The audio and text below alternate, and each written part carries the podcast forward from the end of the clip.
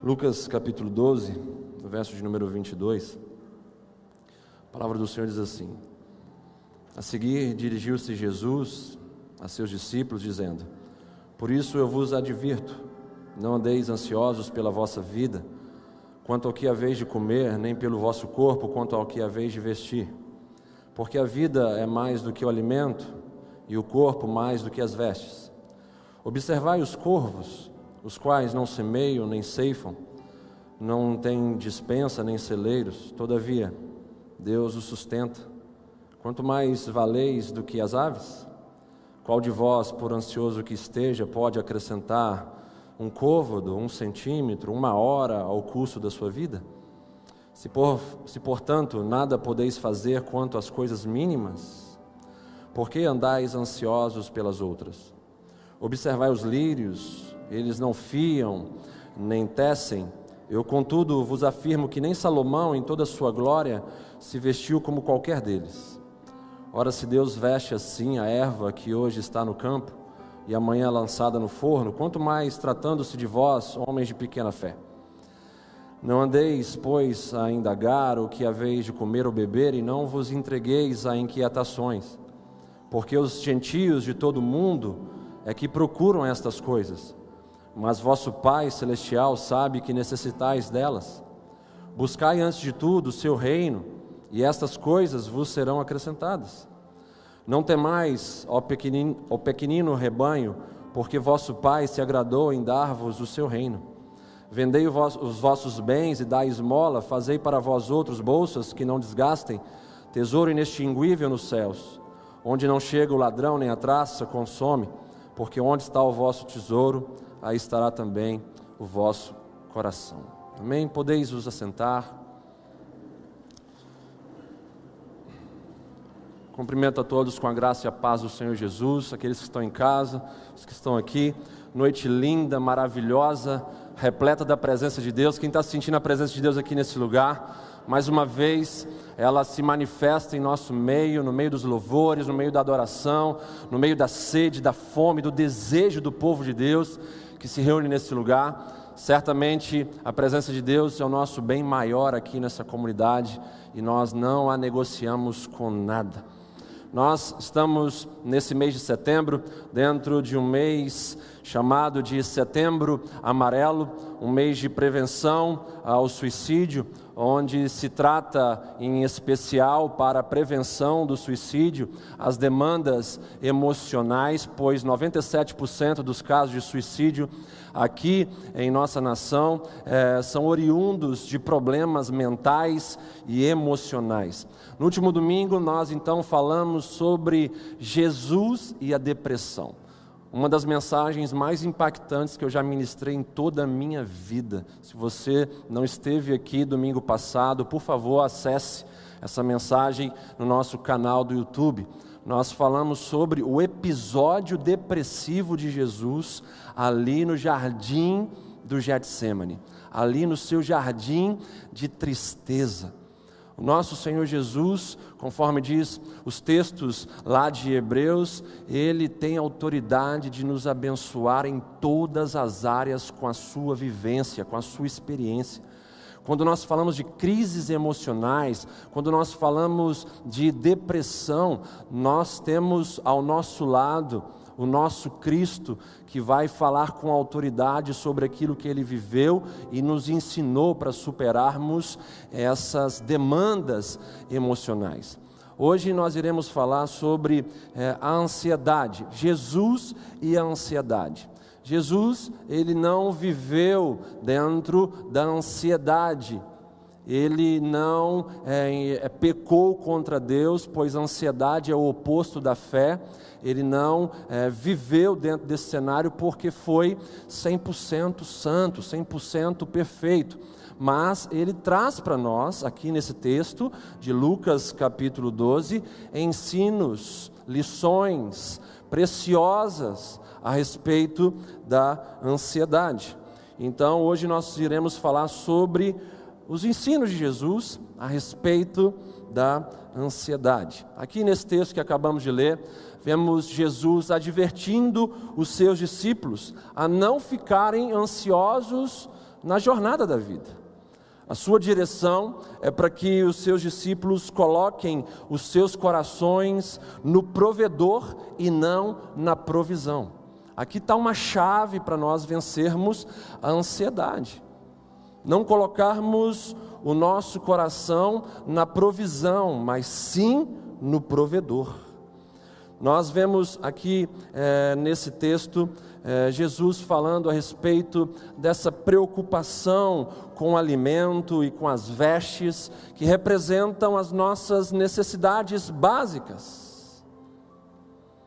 E ele nos desafia a dedicarmos a nossa atenção àquilo que é maior, porque ele está chamando a atenção sobre é, um cenário de inconstância, sobre um cenário de divergência, sobre um cenário de insustentabilidade, porque ele fala para nós não nos preocuparmos com alimento e com as vestes, que representam coisas menores do que o nosso corpo e a nossa vida.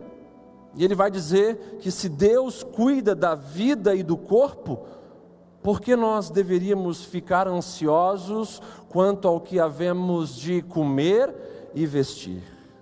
É como diz o apóstolo Paulo, lá em Romanos capítulo 8, verso de número 32, aquele que não poupou seu próprio filho, antes por todos nós o entregou, porventura não nos dará graciosamente com ele todas as coisas?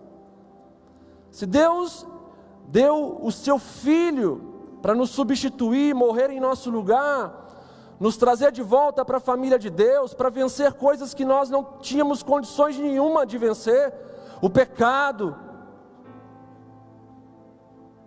vencer a nós mesmos, a nossa própria natureza, o próprio inferno, a perdição, o vazio existencial. Se Deus enviou Jesus, para então nos abençoar de forma tão grandiosa, porventura não nos dará graciosamente com Ele todas as coisas? Sabe, é complicado a gente ver esse tipo de situação no meio da igreja. Pessoas que acreditam na salvação, acreditam na obra de Cristo Jesus, acreditam no envio é, de Jesus por Deus Pai para nos substituir, para nos libertar, para nos curar, para nos transformar, mas não acredita que Jesus pode abrir uma porta de emprego em plena crise econômica. Não acreditam que Jesus possa trazer sobre você a provisão de um marido, de uma esposa. E se desesperam muitas vezes. A ansiedade é o medo de nós não termos o suficiente. Ansiedade é o sequestro voluntário do nosso presente para o cativeiro pessimista do futuro. Ansiedade é a incapacidade de se viver o hoje de maneira plena, de maneira saudável, de maneira inteira. Ansiedade é a fé na derrota, é apostar no fracasso, é assumir de forma irresponsável prejuízos hipotéticos.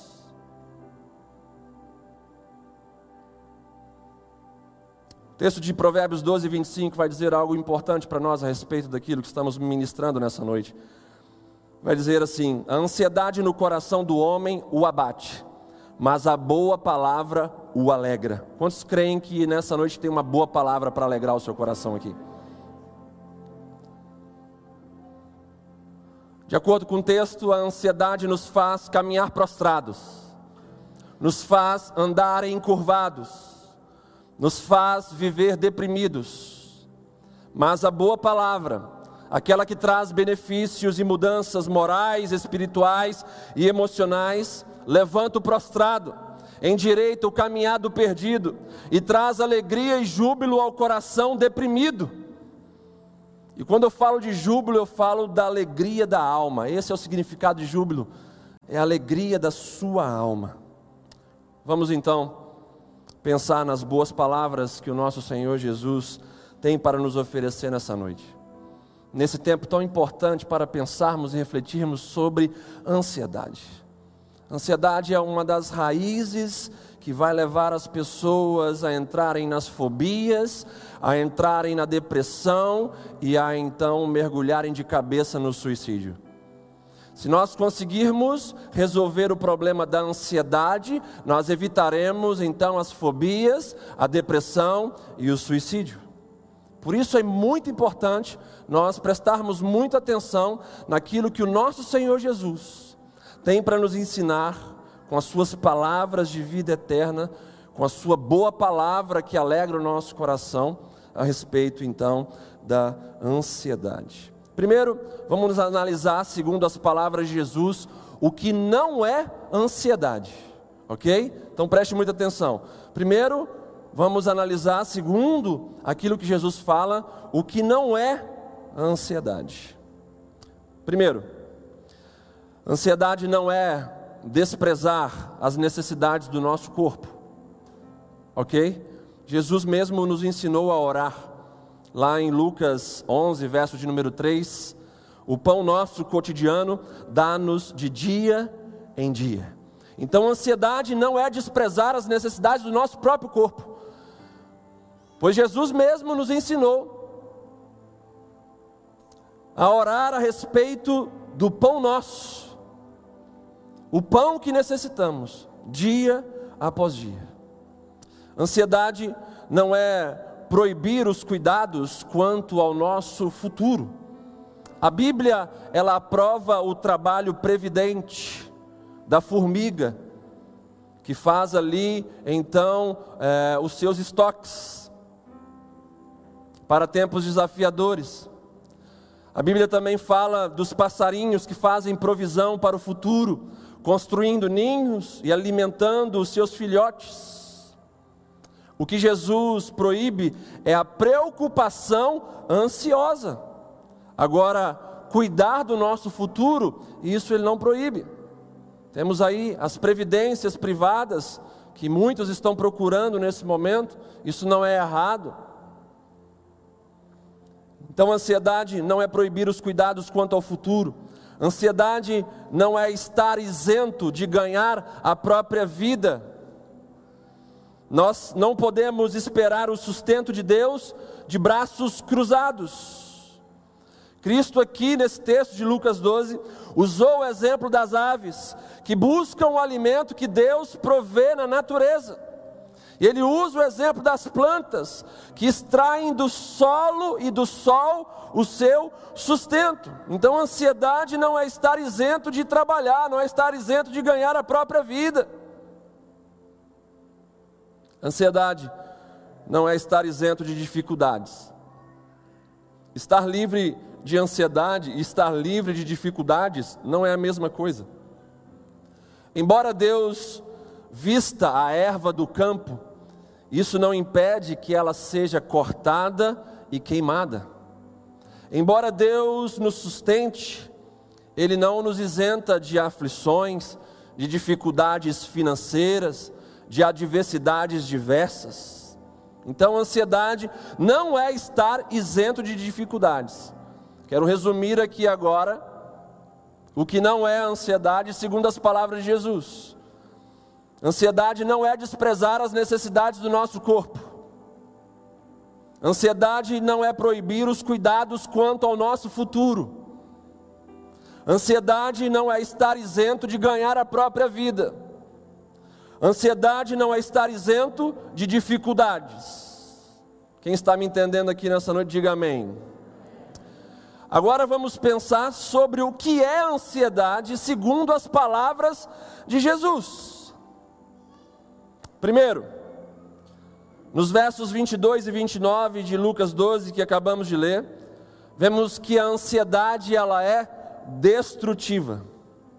A palavra ansiedade nos versos 22 e 29 falam de rasgar e de inquietar.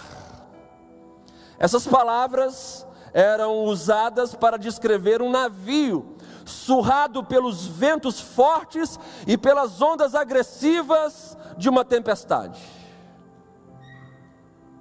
Uma pessoa que vive ansiosa é uma pessoa que está sendo surrada pelos ventos fortes e pelas ondas agressivas, violentas de uma tempestade.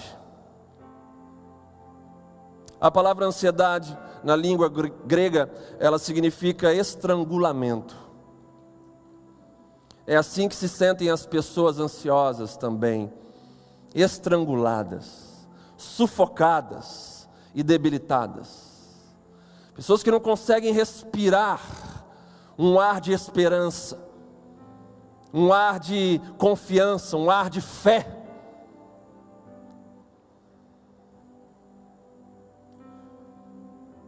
A ativista holandesa Corrie ten Boom disse algo interessante a respeito da ansiedade. Ela vai falar o seguinte: a ansiedade não esvazia o amanhã do seu sofrimento, ela esvazia o hoje da sua capacidade, o hoje do seu poder. Olha que importante isso a gente entender. É isso que a ansiedade faz. Ela não vai esvaziar o amanhã do nosso sofrimento. Antes ela vai esvaziar o hoje da nossa capacitação, o hoje das nossas forças, o hoje do nosso poder. Ansiedade é ser crucificado entre dois ladrões. Primeiro, o ladrão do remorso em relação ao seu passado. Segundo, o ladrão da preocupação em relação ao seu futuro. Quando a gente olha para a vida do apóstolo Paulo, vemos que ele venceu esses dois ladrões de alegria. Primeiro, quando ele diz, esquecendo-me das coisas que para trás ficam. Então, aqui ele vence o ladrão do remorso em relação ao passado. E segundo, ele vai dizer: Não andeis ansiosos de coisa alguma. Ele vence então o ladrão da preocupação em relação ao seu futuro. A ansiedade, então, ela é destrutiva. Ela traz então inquietação ela rasga o nosso interior, ela sufoca, estrangula a nossa alma, ela nos faz tomar uma surra de ventos fortes, de ondas violentas, nos mares revoltos das circunstâncias da nossa vida. Segunda coisa que a ansiedade é, de acordo com as palavras de Jesus, a ansiedade ela é enganadora. O verso de número 23 vai falar isso, de Lucas capítulo 12. A ansiedade, ela nos dá uma falsa visão da vida. O texto vai dizer: porque a vida é mais importante do que o alimento e o corpo mais do que as vestes. Jesus está falando algo para combater o engano da ansiedade dizendo: a vida é mais do que o alimento e o corpo mais do que as vestes. Jesus está dizendo que a ansiedade ela é enganadora, ela traz para nós uma falsa visão da vida, uma falsa visão de nós mesmos e uma falsa visão do próprio Deus. A ansiedade ela tem o poder de criar problemas que não existem. Muitas vezes nós sofremos por problemas fictícios, como os discípulos naquele episódio onde Jesus vem para socorrê-los no mar, no mar, e eles confundem Jesus com um fantasma. Ansiedade nos faz então sofrer por problemas que não existem. Os discípulos estavam sofrendo por um problema que não existia, não era um fantasma, era Jesus que estava indo em direção a eles. A ansiedade ela tem o poder de aumentar os problemas e diminuir a nossa capacidade de resolvê-los.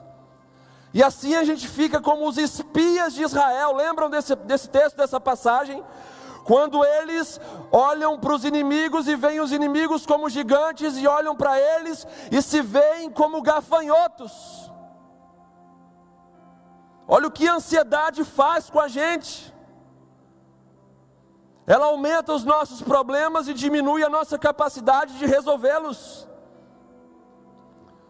A ansiedade tem o poder de tirar os nossos olhos de Deus e colocá-los nas circunstâncias. Por isso, a ansiedade é um ato de incredulidade.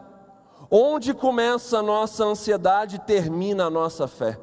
Não tem como nós servirmos a Deus e sermos pessoas ansiosas, porque a ansiedade, ela vai totalmente contra a nossa fé em Deus, e sem fé é impossível agradar a Deus, e o justo só tem uma forma de caminhar, ele só pode caminhar pela fé.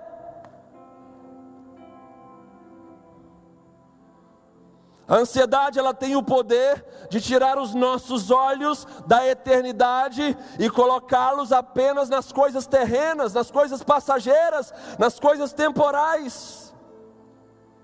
A ansiedade ela prende os nossos olhos às nossas necessidades terrenas ansiedade prende os nossos olhos nas nossas ambições materiais e nos impede de buscar então a provisão para nossa alma, a devoção a Deus, o nosso alimento espiritual.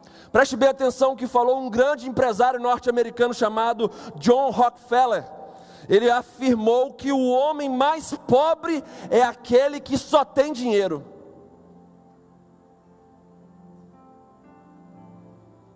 A pessoa mais pobre que você possa conhecer nessa terra é a pessoa que só tem dinheiro na vida dela. A ansiedade ela é enganadora, nos faz colocar os nossos olhos fixos nas coisas materiais, temporais, terrenas e tirar os nossos olhos de Deus, da eternidade. Continuando, o que é ansiedade? Segundo as palavras de Jesus. Já vimos que ela é enganadora, que ela é destrutiva. E agora no verso 25 nós vemos que a ansiedade ela é inútil, inútil. Jesus vai dizer: "Qual de vós, por ansioso que você esteja, pode acrescentar ao curso da sua vida um centímetro, um côvado, 45 centímetros, se eu não me engano, é a medida de um côvado. Em outras versões fala: você não pode acrescentar nem ao menos uma hora ao curso da sua vida ficando preocupado, ficando ansioso. Você não cresce, você não estica a sua vida ficando ansioso. Pelo contrário, a ansiedade, ela vai encurtar a sua vida. Ao invés de esticar a sua vida, ela vai encurtar a sua vida. A ansiedade, ela nos leva a perder a alegria do hoje por causa do medo do amanhã. Isso é uma das coisas mais desonestas que você pode viver hoje. Você que é pai, você que é noivo, você que é namorado, namorada, você que tem pessoas que estão ligadas a você de forma íntima, seus filhos. É desonesto você deixar de viver o hoje com a qualidade que o hoje merece que você viva para ficar preso a um amanhã hipotético, diante de coisas que você nem sabe se vai acontecer. E aqui eu vou trazer uma estatística de estudos que falam algo muito importante para a gente. Está provado que 75% das coisas que nós ficamos preocupados com elas, 75% das coisas que nos deixam ansiosos, nunca irão acontecer. Por isso que a ansiedade ela é inútil. E sabe, se você enfrentar aquilo que você está pensando que vai enfrentar no amanhã, se isso acontecer, se esses 25% se concretizarem no amanhã, você vai enfrentar isso amanhã de uma forma terrível, porque o hoje vai te debilitar e o amanhã vai te apresentar para esse problema de forma frágil. Você vai se apresentar de forma debilitada, de forma, sabe, deplorável. A ansiedade ela é inútil porque ela é incompatível com o nosso bom senso. Não vai esticar a sua vida. Segundo as palavras de Jesus, você só vai encurtar a sua vida se você se tornar uma pessoa ansiosa ou continuar sendo uma pessoa ansiosa. Vivemos num país que é campeão mundial de consumo de remédios ansiolíticos. Temos uma expectativa pós-pandemia de um aumento considerável nos casos de depressão, doenças emocionais, suicídio. Estudos estão mostrando isso para nós. Recentemente saiu isso agora. Que o número de pessoas depressivas vai aumentar depois da pandemia. O número de suicídios vai aumentar depois da pandemia. E nós, enquanto igreja? E a palavra do Senhor Jesus, que é considerada como uma dinamite, o Evangelho, o poder de Deus para a salvação, transformação de todos aqueles que creem. Nós cremos que nessa noite, assim como tem pessoas que se ajuntaram a nós, que estão congregando com a gente, que foram salvas das garras da depressão e do suicídio, ao ouvirem uma mensagem pelo YouTube, estão hoje aqui para glorificarem o nome do Senhor, foram resgatadas pela boa palavra que traz alegria ao coração. Nós profetizamos nessa noite que você que está aí pensando em se matar, você vai receber agora do Espírito Santo de Deus no seu coração, na sua alma, um sopro de alívio, um sopro de Deus, um sopro de alegria que vai te trazer de volta a esperança, a esperança eterna de dias melhores. Depressão nessa casa não, depressão nas nossas famílias não, depressão nessa igreja não.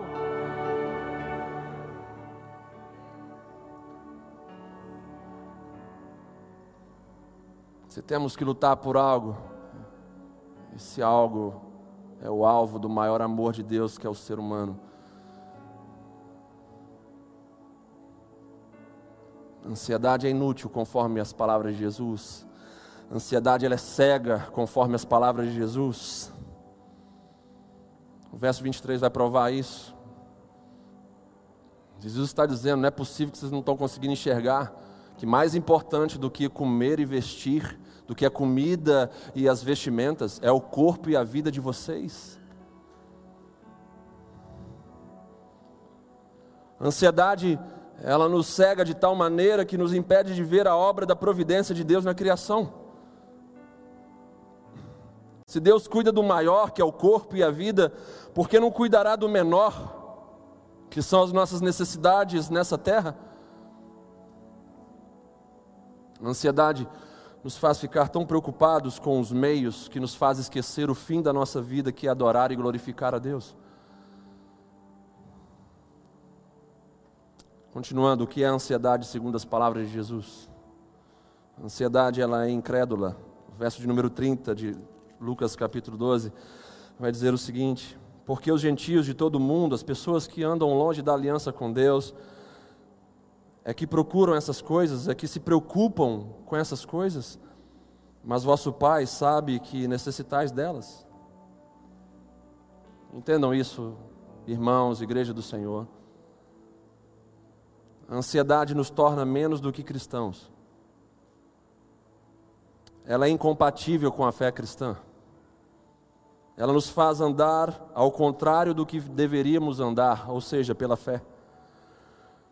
Quando nós ficamos ansiosos por causa das nossas necessidades básicas, nós vivemos num nível inferior ao das plantas e ao dos animais. Isso é sério demais. Quando você fica ansioso por causa de suas necessidades básicas, você está num nível abaixo dos lírios, das ervas do campo e dos pássaros. Um cristão ansioso, ele é uma contradição, pois é uma incoerência você pregar a fé e viver a ansiedade. Conforme Jesus diz, são os gentios são pessoas que não conhecem a Deus, são pessoas que não conhecem a forma de Deus trabalhar, são pessoas que não conhecem a forma de Deus prover, são pessoas que não conhecem a forma de Deus cuidar dos seus filhos, que caminham preocupados e ansiosos assim.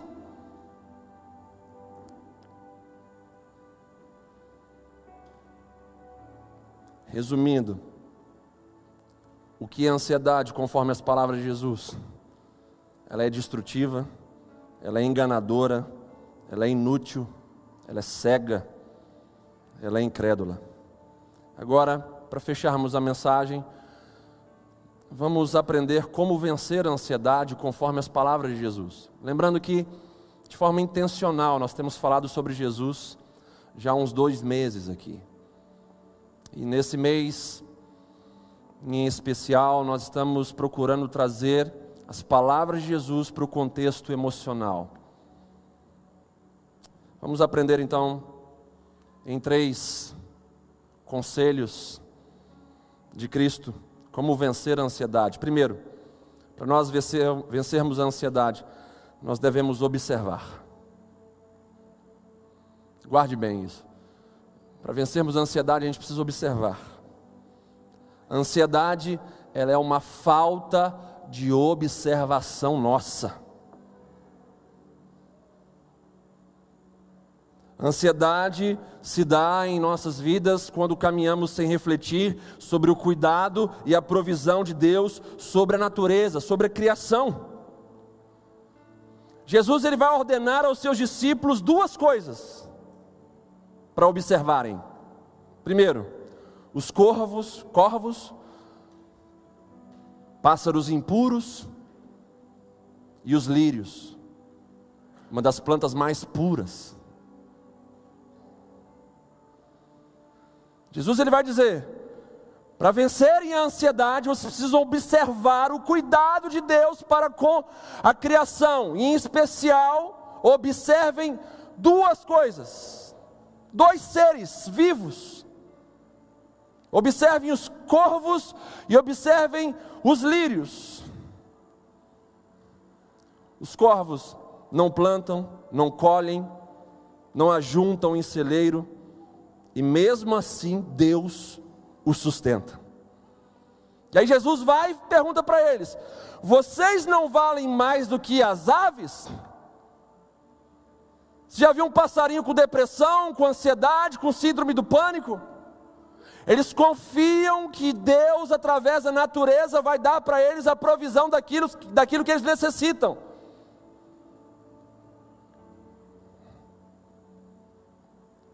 E aí Jesus vai falar: se Deus cuida das aves, Ele cuidará também de vocês. Você pode dizer em voz alta: se Deus cuida das aves, Ele também cuidará de mim. Amém. Essa é a verdade daquilo que Jesus quer nos ensinar nessa noite. Depois Jesus fala para eles observarem os lírios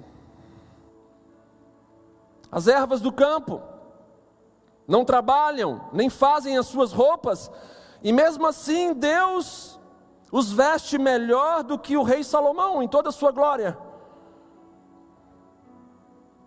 E ele vai falar: se Deus veste tão bem a erva do campo, que tem uma vida tão curta, certamente Ele cuidará de vocês. Homens de pequena fé.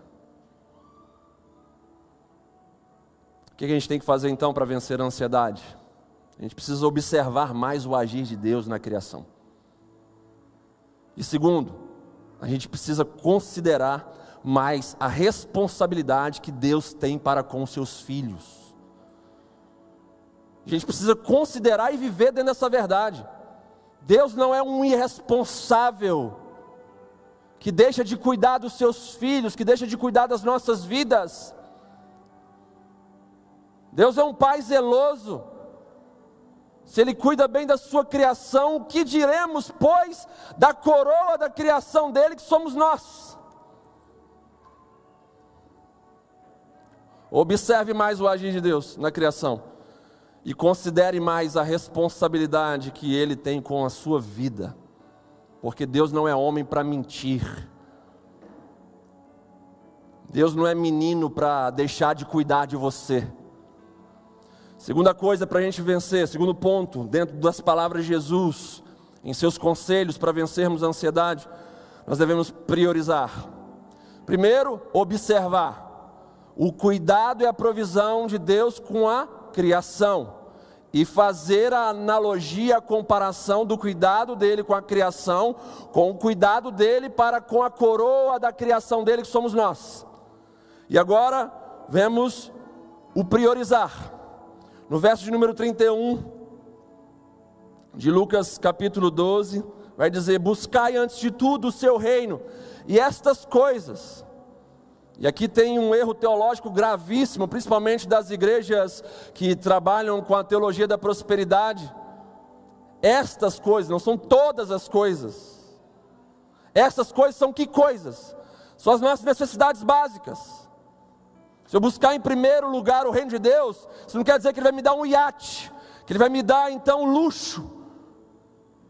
Ele vai me dar as minhas necessidades básicas, o que eu preciso para viver: comer, beber, vestir e morar. Então aqui nós temos o priorizar.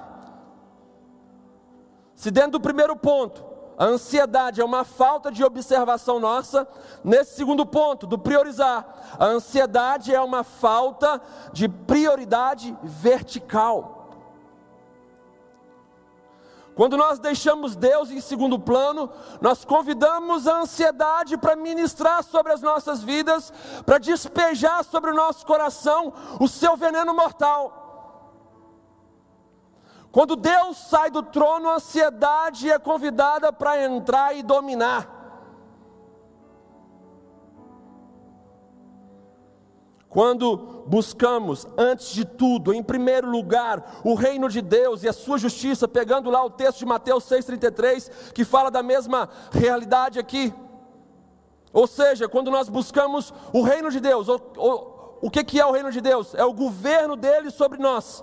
E a sua justiça, o que é que é? São as leis desse governo, são as leis desse reino. Então, quando eu busco antes de tudo, quando eu busco em primeiro lugar o governo dele sobre a minha vida e as suas leis sobre o meu coração, eu vou desfrutar de um reino de paz no meu interior. E é isso que a gente precisa. Porque, porque quando eu sou governado pelo príncipe da paz, eu não tenho outro destino a não ser viver em paz. Quando eu sou governado pelo Senhor, meu Deus, Todo-Poderoso, eu vou viver de acordo com a sua essência, de acordo com o seu caráter, imutável, poderoso, amoroso, pacífico, pleno, inteiro, perfeito. A lógica aqui é simples, queridos. Quando nós cuidamos das coisas de Deus, Deus cuida das nossas coisas. Quando eu cuido das coisas de Deus com prioridade, fidelidade, lealdade, Deus vai cuidar das minhas coisas. Quando nós nos voltamos para Deus de todo o nosso coração, ele se volta para nós, suprindo as nossas necessidades. A lógica aqui é simples. Se eu me voltar para Deus de todo o meu coração, Ele vai se voltar para mim, suprindo as minhas necessidades básicas, aquilo que de fato eu preciso.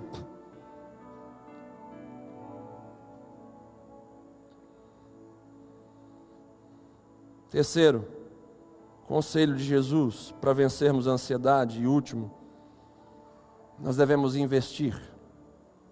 Primeiro, vamos observar o cuidado e a provisão de Deus para com a criação e compararmos esse cuidado com a nossa vida como coroa da sua criação. Segundo, devemos priorizar o reino de Deus e a sua justiça. E assim, ao cuidarmos das coisas de Deus com prioridade, receberemos o cuidado dele sobre as nossas vidas e o suprimento de nossas necessidades básicas. E terceiro e último, nós devemos investir. Os versos 33 e 34 de Lucas 12 vão falar sobre isso. A ansiedade é fruto de um investimento errado. Todas as pessoas ansiosas estão investindo em algo errado. O Senhor vai falar para nós sobre a nossa relação com os bens, dizendo: Porque onde está o vosso tesouro, aí estará também o vosso coração. E Ele nos ensina algo importante. Ao invés de priorizarmos os, os investimentos nessa terra, onde ladrões roubam, e traça e ferrugem corroem, nós devemos priorizar os nossos investimentos na eternidade. Sabe, queridos, talvez essa ministração, essa passagem possa soar como algo franciscano. A gente não pode ter nada, a gente tem que ser pobre, a gente tem que ser miserável. Não! Nós estamos falando de prioridade. Deus, Ele tem prazer em abençoar os seus filhos com conquistas também materiais, com avanços profissionais, só que ele não quer ser deixado de lado por causa dessas coisas. Ele não quer ser trocado pela sua conquista, pelo seu status, pelos seus bens, pelo seu dinheiro.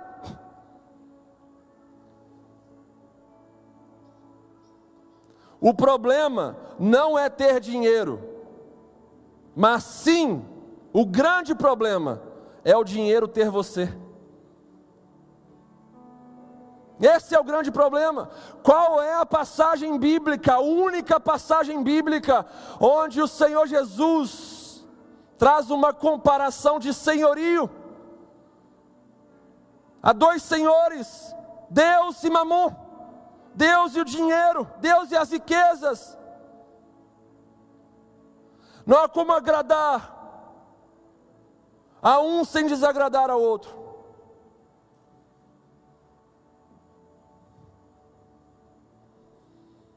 Ansiedade é, é um fruto de um investimento errado. Quando a gente prioriza as coisas dessa, dessa terra. Aí como é que funciona a questão da ansiedade com é, o investir errado? Quando você investe com prioridade nas coisas dessa terra, você fica sujeito a preocupações de perder essas coisas. Você se acha dono dessas coisas. Você passa a considerar, mesmo que inconscientemente, essas coisas, esses bens, como segurança para a sua vida. Por isso a gente deve tomar muito cuidado com essa relação com os bens, com essa relação com o dinheiro, para que os bens e o dinheiro não nos tenham, que nós possamos usar o dinheiro, usar os nossos bens e não deixar que o dinheiro e os nossos bens nos usem. É quando o dinheiro e os bens nos têm que a ansiedade toma conta, pois nós ficamos com medo de ficar com o pouco e com o insuficiente amanhã. Quando essas coisas nos têm, dinheiro e os bens, nós então ficamos com medo de no amanhã termos pouco ou termos insuficiente.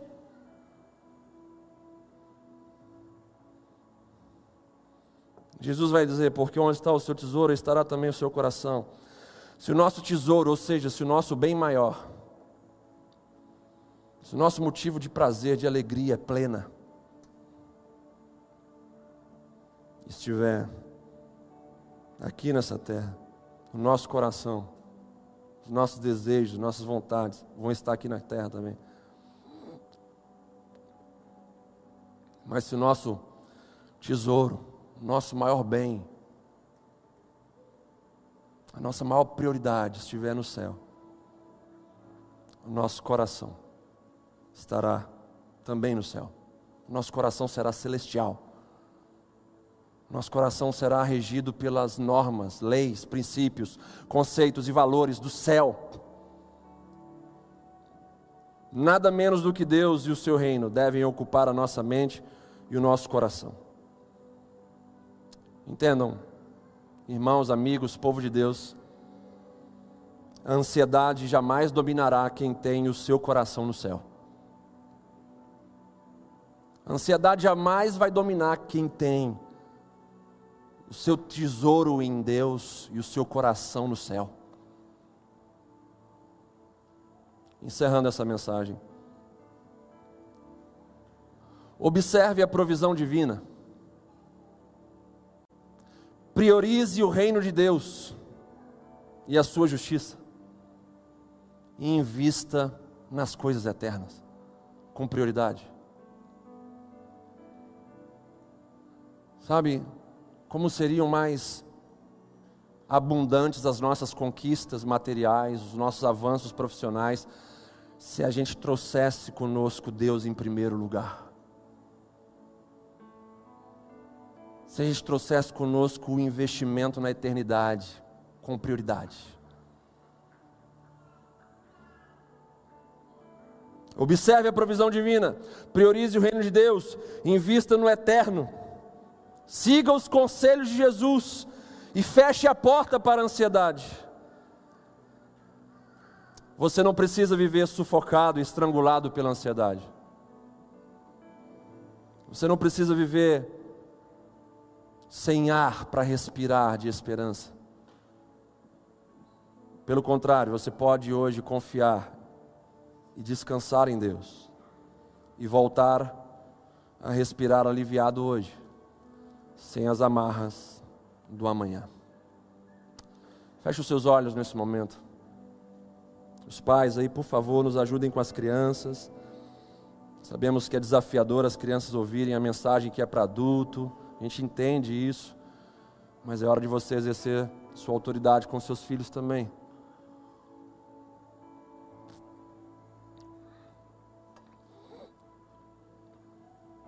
Como é que está seu coração hoje? Em relação à ansiedade. Como é que está sua confiança, sua fé em Deus? Como é que está sua relação com hoje e com amanhã?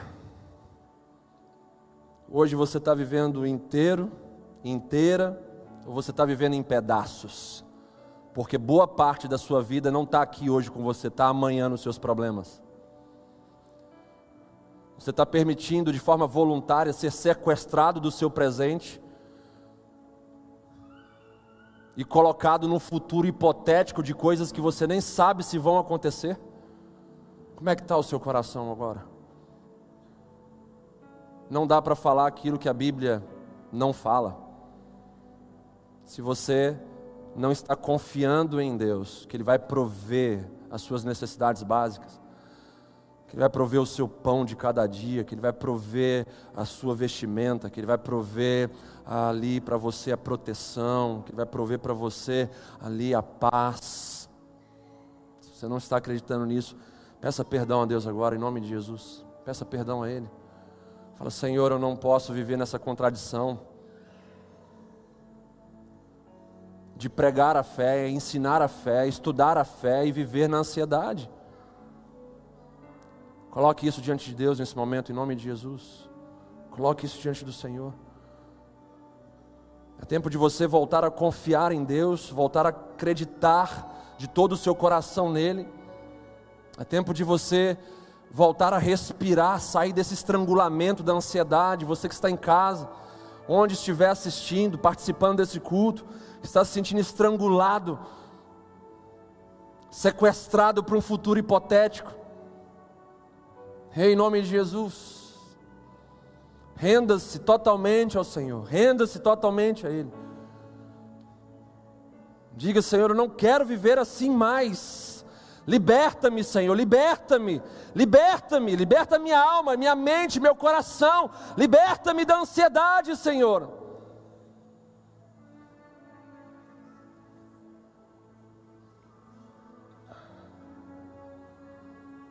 Pai, em nome de Jesus, sela essa palavra nos corações aqui. Não deixe o inimigo roubar essa semente. E pelo poder do Teu Santo Espírito que atua nesse lugar de forma poderosa, muitas vezes silenciosa.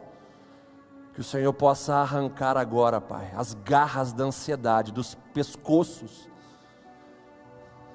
dos corações, das almas aqui presentes. Em nome de Jesus, Senhor. Retira pessoas dos cativeiros, da ansiedade promovida, da depressão, dos desejos suicidas Retira essas pessoas nessa noite, Pai. Cantamos aqui sobre o seu sobrenatural. E nós cremos no seu poder sobrenatural que está libertando pessoas agora. Libertando jovens que querem se matar que não pensam em outra coisa sobre o seu amanhã, que não seja derrota, que não seja morte, que não seja, Senhor, a total destruição. Senhor, aviva a sua igreja nessa noite, renova as nossas mentes, renova os nossos pensamentos. Tira, Senhor, em nome de Jesus, esse turbilhão de pensamentos negativos, ansiosos. Coloque os nossos pensamentos na Sua palavra, coloque os nossos pensamentos nessa mensagem, nos seus ensinos, nas palavras de vida eterna. Enche a nossa vida de esperança. Enche a nossa vida de esperança, Senhor. Cristo em nós é a esperança da glória. Cristo em nós é a esperança de dias melhores, de um corpo glorificado, de novos céus e nova terra, de uma transformação constante de glória em glória. Senhor, em nome de Jesus, tira pessoas dos cativeiros, Senhor.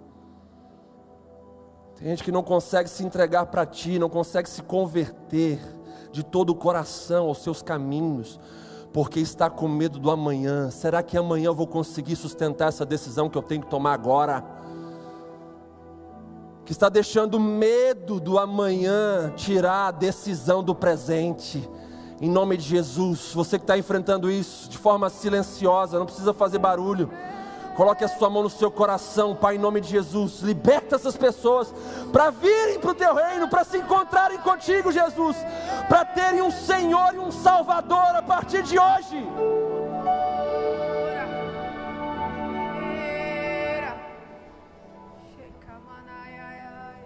Pessoas que precisam, Senhor, voltar para a casa do Pai que fizeram como filho pródigo e o pai deixou as coisas acontecerem, mas o pai está de braços abertos. Ele manda falar para você, ele te espera, te espera para te receber de volta. Para de ficar comendo comida de porco nesse chiqueiro do mundo.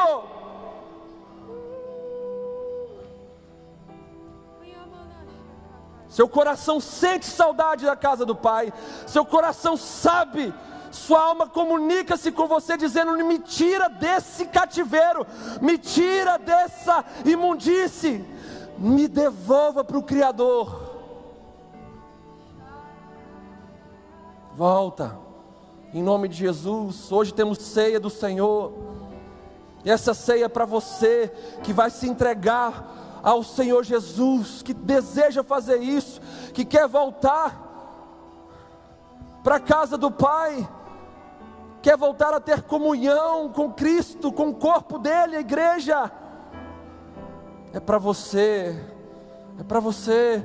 A ceia é um rito de continuidade. É para quem está querendo dizer o seguinte: ao tomar do cálice e comer do pão, eu pertenço à família de Deus e quero continuar nela até o fim.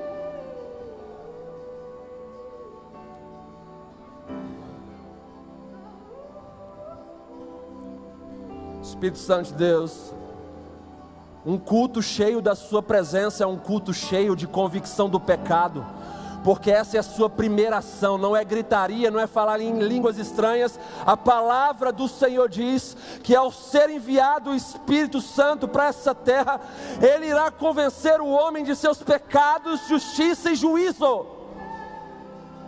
E nós temos sempre cultos cheios da Sua presença, Espírito Santo Continue convencendo essas pessoas. Não é por força nem por violência, mas é pelo Espírito Santo de Deus. Convença, Senhor. Você aí mesmo sentado, que está entendendo essa palavra como um fogo que desce pelos seus ouvidos espirituais, pelo seu ventre espiritual. Você que quer fazer parte da família de Deus, e quer se libertar dos medos do amanhã, ah, o que, que vai acontecer amanhã. Ei, se você não tiver Cristo no trono da sua vida, os desafios do amanhã serão muito piores para se enfrentar. Sem Ele, com Ele tudo muda, com Ele tudo fica mais possível de se vencer, porque não vai ser você que vai lutar com as suas forças apenas você vai ter que agir, mas vai confiar num poder que é maior do que você mesmo. E maior é aquele que está em nós do que aquele que está no mundo. Você que está aí, eu sei que você está aí. Vamos participar dessa ceia juntos. Ah, mas eu preciso fazer turma de batismo? Eu preciso fazer turma de novos membros para participar? Não, se você se entregar de todo o seu coração a Cristo Jesus, voltar para a casa do Pai com toda a sinceridade do seu coração, você vai poder fazer parte desse momento, porque a ceia não é da missão Serra, a ceia é do Senhor Jesus.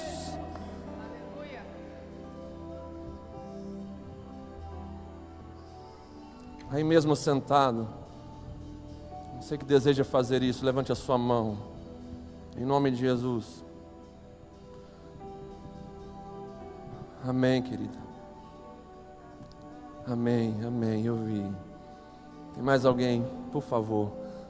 Se tem um lugar seguro para você estar ali também atrás, isso? Tem mais alguém que deseja fazer isso, voltar para Cristo, ou se entregar a Ele, em nome de Jesus? Sim, estou te vendo também. Tem mais alguém aqui? Pode levantar bem alto. Não tem ninguém para te acusar, não tem ninguém para te oprimir, não tem ninguém para ficar, sabe, trazendo sobre você peso. Se tem um lugar seguro é esse, a família de Deus, a casa de Deus. Tem mais alguém que deseja fazer isso? Ah, eu quero tomar ceia com vocês que estão levantando a mão aí, em nome de Jesus. Tem mais alguém que deseja fazer isso? Levante bem alto a sua mão, em nome de Jesus. Em nome de Jesus. Não deixe o medo, a vergonha e a timidez derrotarem a maior necessidade que grita na sua alma, que é ter um Senhor, um Salvador, que é ter vida eterna dentro de você. Não é honesto com a sua alma, não é honesto com o seu coração. Você permitir que esses sentimentos tão mesquinhos ofusquem, abafem a maior necessidade do seu coração, que é entregar a sua vida a Jesus. Não estou pregando sobre religião pregando sobre aquele que nos religou a Deus, nos devolveu a Deus. Estou pregando sobre Jesus e um relacionamento pessoal com Ele. Tem mais alguém que deseja fazer isso? Não quero insistir muito, mas eu quero que você saia daqui consciente de que recebeu uma oportunidade. E aqui eu falo: existem mensagens que a gente traz pessoas para Jesus, existem mensagens que Deus usa para você ouvir para você ser condenado de forma justa. Para você não chegar diante dele e falar bem assim: não me deram nenhuma oportunidade de consertar minha vida, não me deram nenhuma oportunidade de me render a Jesus, não me deram nenhuma oportunidade de, de ter o caminho, a verdade e a vida dentro de mim. E aí, essa mensagem que poderia te trazer para a vida, te colocou uma condenação em suas mãos, porque você não é mais inocente depois de ouvir um convite e uma verdade tão contundente que não é a minha, mas é a das Escrituras Sagradas. Tem mais alguém que deseja fazer isso em nome de Jesus? Levante a sua mão. Nós já vamos participar da ceia juntos. Nós queremos terminar no horário previsto dessa noite. Vamos todos ficar de pé nesse momento.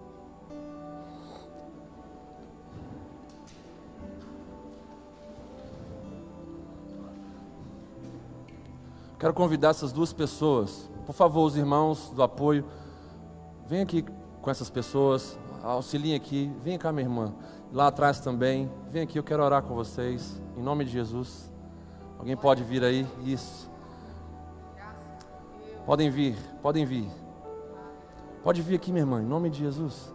Caçodo, Milu, aqui, acompanha ela aqui, isso. Ninguém está sozinho aqui, isso, aqui, ó. Isso, joia. Você pode aplaudir o Senhor Jesus? Isso, maravilha, maravilha. Glória a Deus. Uma irmã aqui para acompanhar essa querida irmã aqui. Isso. Vem cá, Ivan.